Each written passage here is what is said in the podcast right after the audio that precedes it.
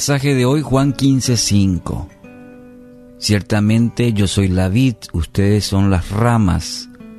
Los que permanecen en mí y yo en ellos producirán mucho fruto, porque separados de mí no pueden hacer nada. El título de esta mañana, Permanecer en Cristo. Y quisiera que grabe esto en su mente, en su corazón, las palabras de Jesús. Separados de mí, no pueden hacer nada. Separados de mí, nada podrán hacer. Este es un pasaje realmente maravilloso, de la cual podemos sacar muchas eh, enseñanzas para nuestro caminar diario con Dios. Es interesante esta analogía que Jesús hace con la vid y nosotros como ramas. Pues, son elementos que, mirando el contexto, eh, conocidos para el judío de la época. Vid y rama no pueden vivir separados. Las palabras de Jesús son determinantes al declarar, al afirmar, al poner bien en claro a través de esta ilustración, los que permanecen en mí producirán mucho fruto. La tarea que tenemos usted y yo es determinarnos, determinarnos cada día en permanecer en Dios, unidos a Dios, para que nuestra vida logre propósito. Ahora, ¿qué, implicancias tiene el permanecer? Primero, creer que Él es el Hijo de Dios. Tenemos que partir este fundamento eh, eh, fundamental a nuestra vida. Creer que Él es el Hijo de Dios. Jesucristo es el Hijo de Dios. Como estábamos mencionando anteriormente, en ese plan redentor, Dios envió a su único Hijo Jesucristo. La Trinidad de Dios, Padre, Hijo, Espíritu Santo. Y creer que Jesús, por medio de Jesús, el Hijo de Dios, obtenemos la salvación. Creer. Él es el Hijo de Dios. Primer fundamento. Segundo, no solamente se debe creer, tengo que recibirle como Señor y Salvador de mi vida. Si hoy hacemos un sondeo y preguntamos a, a todos, ¿usted cree? Estoy seguro que la mayoría va a decir, sí, sí, yo creo, creo. Pero no se traduce en, en su vida que Cristo sea su Señor y Salvador.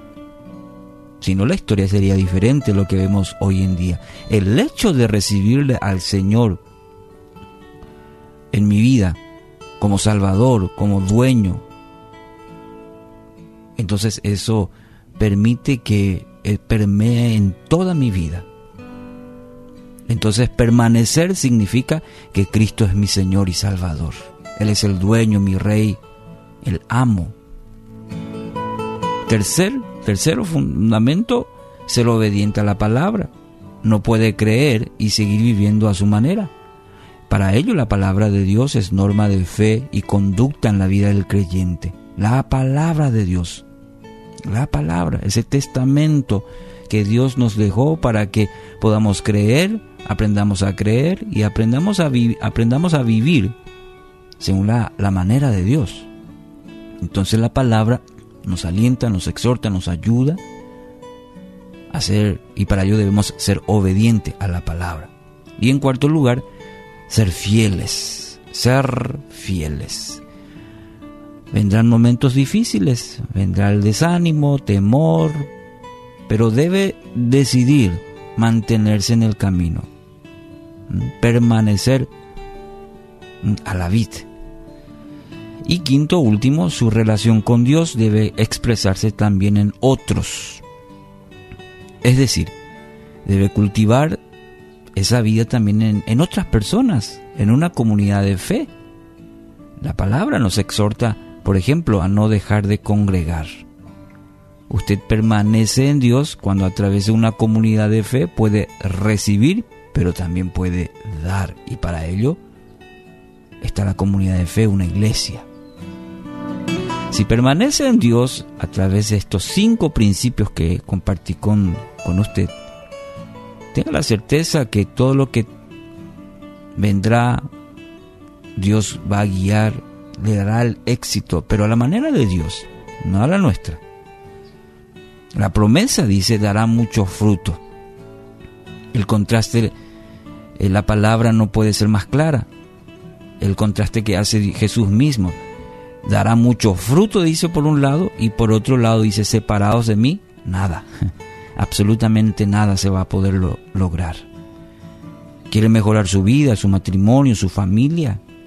Debe permanecer en Dios. Y estos cinco principios nos pueden orientar, ayudar, espero, esta, este día a que realmente decidamos hoy yo quiero permanecer en Cristo, yo quiero permanecer en Dios. Y hoy es un día maravilloso para hacer de Dios, si todavía no es su Señor y Salvador, rendirse a los pies de Cristo, decirle yo quiero que tú seas Dios mi Señor y Salvador. De manera que usted se va a unir a Él en una relación que dará propósito y eternidad a su vida. No posponga esta decisión, reciba hoy el amor de Cristo y empiece a caminar una nueva vida en Cristo, unido a Él.